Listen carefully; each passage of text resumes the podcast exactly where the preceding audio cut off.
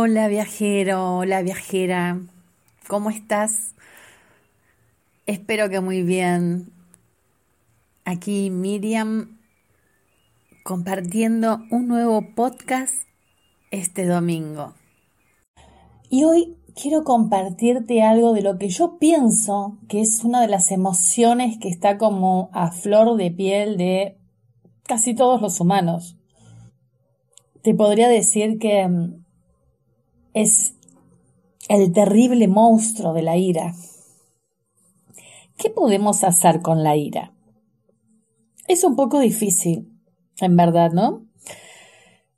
Tal vez si jugamos haciéndonos un cuento, veamos qué hacer con ella. Así que tengo un cuento para compartir. Me encantan los cuentos. Yo digo que los cuentos duermen a los niños y despiertan a los grandes. Así que te quiero compartir este cuento. Había una vez un rey que tenía siete principitos. crecieron hermosos, maravillosos y talentosos. El rey tenía que escoger a uno para que lo sucediera en su trono como rey, y no era nada fácil decidirse entre estos maravillosos príncipes. El rey reflexionó mucho y entonces decidió llamar a sus hijos y decirles que todos tenían méritos para ser rey. Por tanto, les daría una prueba. Aquel de sus hijos que venciera al terrible monstruo de las siete cabezas sería el rey. Para el combate, el rey pondría a disposición de cada príncipe todas las armas y recursos de su reino. Aunque esta idea no fue del agrado de los príncipes, obedecieron y cada uno se preparó a su manera. El primer príncipe entró al combate, se sentó frente al monstruo y le dijo Monstruo, si me hago rey, haré un reino sin violencia. Por tanto, me sentaré aquí y no importa lo que hagas, intentaré permanecer tranquilo. Aun si te pones violento, no reaccionaré. Te ofreceré mi otra mejilla.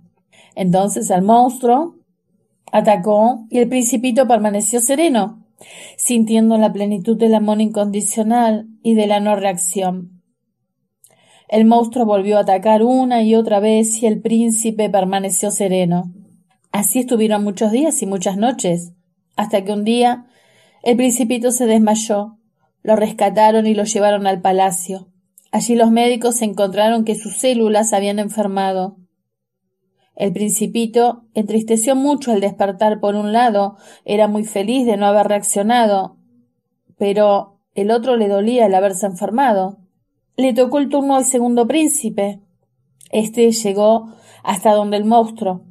Se sentó y le dijo Monstruo, tenemos que aclarar muchas cosas. Si crees que soy como mi hermano y tengo que aguantarme tus ataques, te digo que no es así. Y el principito comenzó a aclarar con el monstruo todo lo que tenía que decirle. Para sorpresa de todos, el monstruo, luego de escuchar al principito, se retiró. El príncipe creyó que se había retirado porque le daba la razón, pero al rato se puso a pensar Soy un tonto. ¿Qué se puede hablar con un monstruo?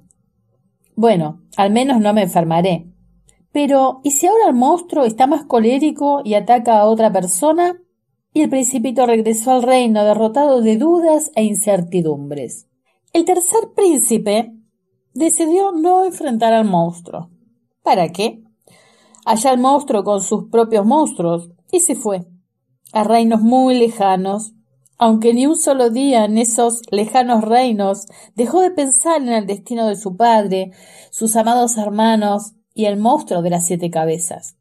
El cuarto príncipe era muy racional había mandado a sus sirvientes a recolectar toda la carne de cada refrigerador del reino y a calentarla en un caldero muy grande. Cuando la carne estuvo a punto, la acercó donde el monstruo y se la ofreció. El monstruo la devoró con tanto gusto que se echó a dormir la siesta. El principito se alegró de ver que su estrategia funcionó. Pero enseguida se preocupó pensando ¿En cuánto tiempo dispondría para que el monstruo se despertara y volviera a tener apetito? El principito se retiró desanimado.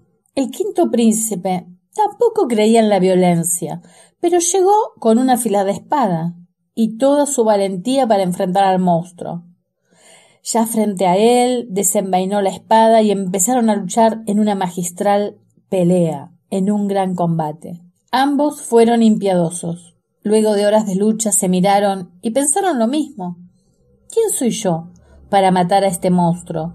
Tiene que haber una solución donde el monstruo no le haga daño a nadie y nadie le haga daño al monstruo, pensó el principito. ¿Quién soy yo para matar a este principito?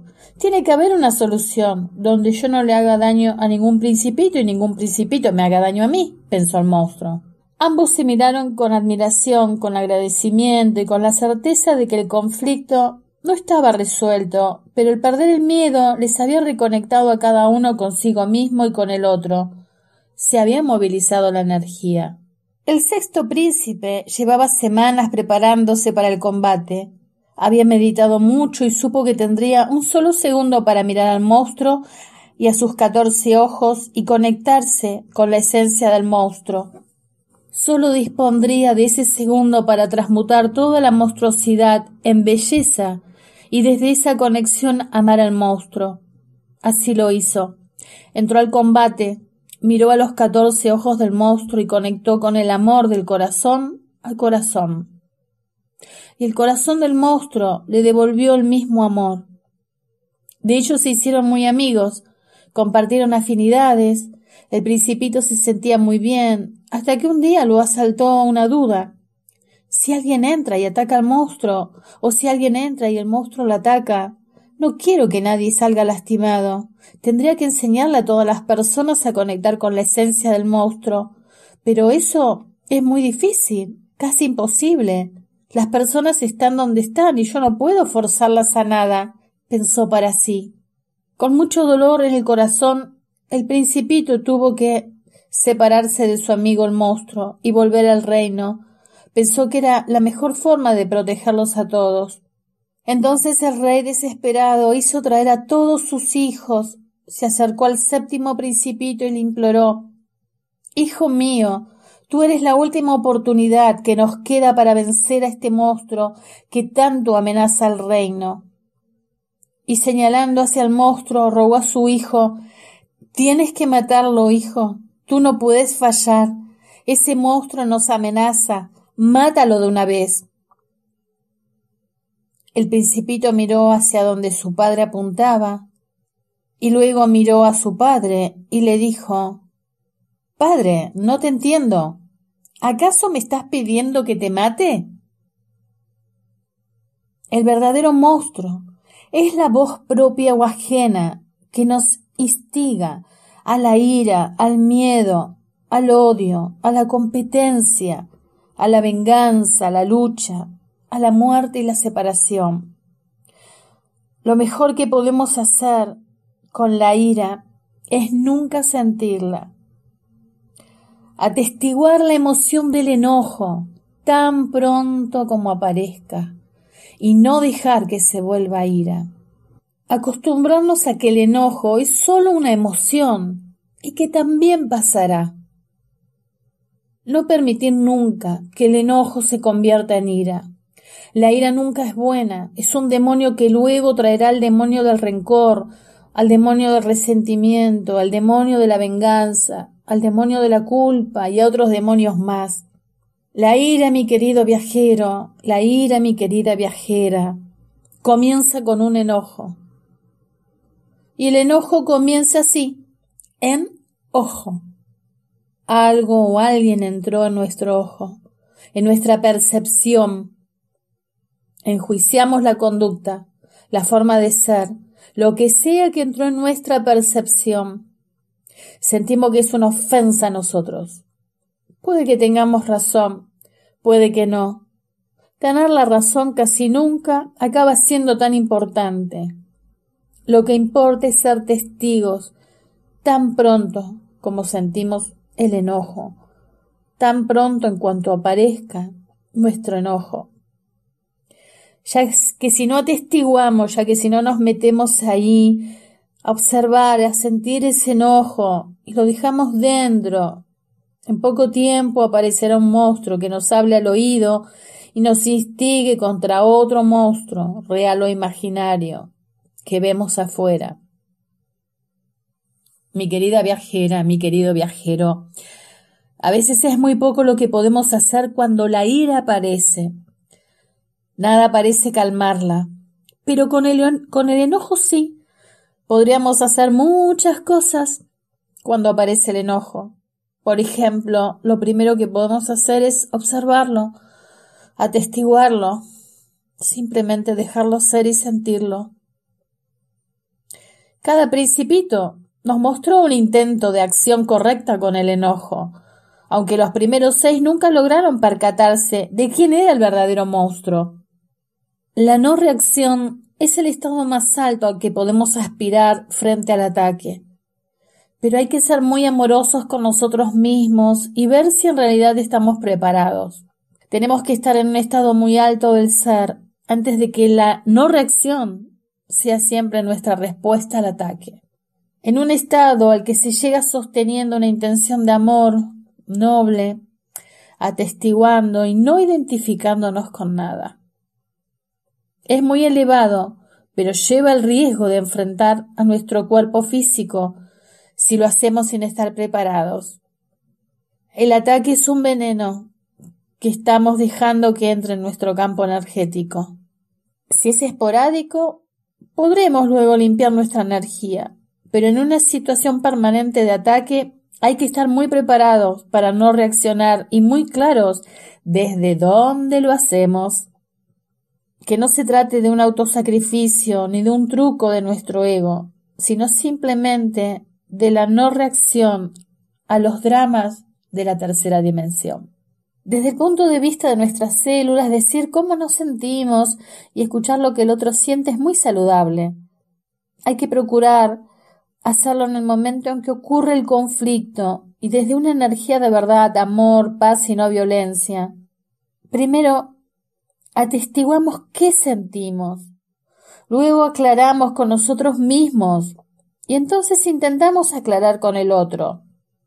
Parece un proceso largo, pero si no tenemos obstrucciones hacia nosotros, lo haremos en segundos, muy rápidamente. Aunque no siempre podremos aclarar con el otro.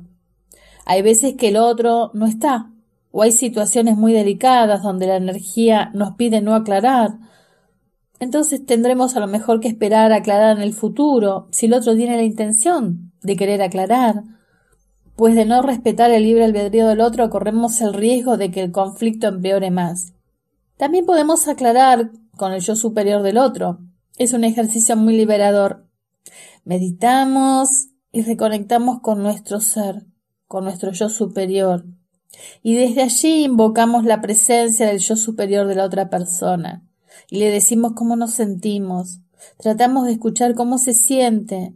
Y cuando hemos aclarado, damos las gracias al bien supremo y cerramos el ejercicio. Aclarar es maravilloso cuando ambos han atestiguado sus emociones, han visto el aprendizaje y buscan la liberación del conflicto. Si en verdad aclaramos, entonces se suele acabar en risas, porque cuando no hay ego, surge la risa. Irnos del conflicto a veces es lo más sabio para todas las partes. Cuidamos nuestro campo energético y nuestras células y también protegemos el campo energético y las células del otro. No le damos la ocasión de convertirse en un monstruo, al menos con nosotros y nos preservamos de convertirnos nosotros mismos en un monstruo. Hay que estar preparados para seguir nuestro camino, pues de mucho no nos va a servir si nos llevamos el enojo o el conflicto con nosotros. Hay que atestiguar el enojo, soltar el conflicto y entonces retirarnos. Seguir nuestro camino, nuestro maravilloso y propio camino, hasta que un día podamos practicar la no reacción ante cualquier conflicto. Sí, viajera, sí, viajero. después de mucho entrenar, después de mucho entrenar, podés llegar a la maestría de la no reacción ante cualquier conflicto. Cuando hemos atestiguado nuestro enojo y seguimos adelante en nuestro camino, le damos espacio a la energía para que con su sabiduría obre en la situación. Si no hay principito a quien mandar a pelear, el rey tendrá la oportunidad de enfrentarse a sí mismo, de enfrentar al monstruo que su ira creó. Los otros principitos y el monstruo de las siete cabezas también tendrán la oportunidad de preguntarse ¿por qué están en ese conflicto? La energía siempre buscará la evolución y el bienestar de todos. A veces, no estando, es como más ayudamos a crecer.